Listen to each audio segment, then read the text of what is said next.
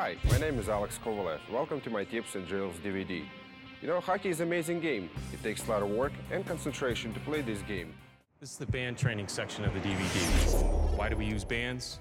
We use bands because they're less stress on the joints.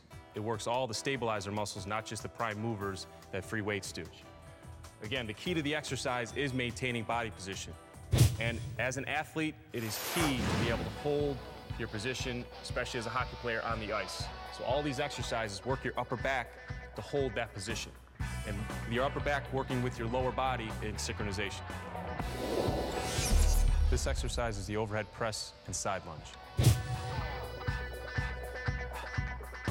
Just as in the previous exercise, you press the band overhead, but now push one leg out to the side, keeping the back leg straight while sitting parallel on the other leg. Keeping both heels flat, be sure to push back to the starting position.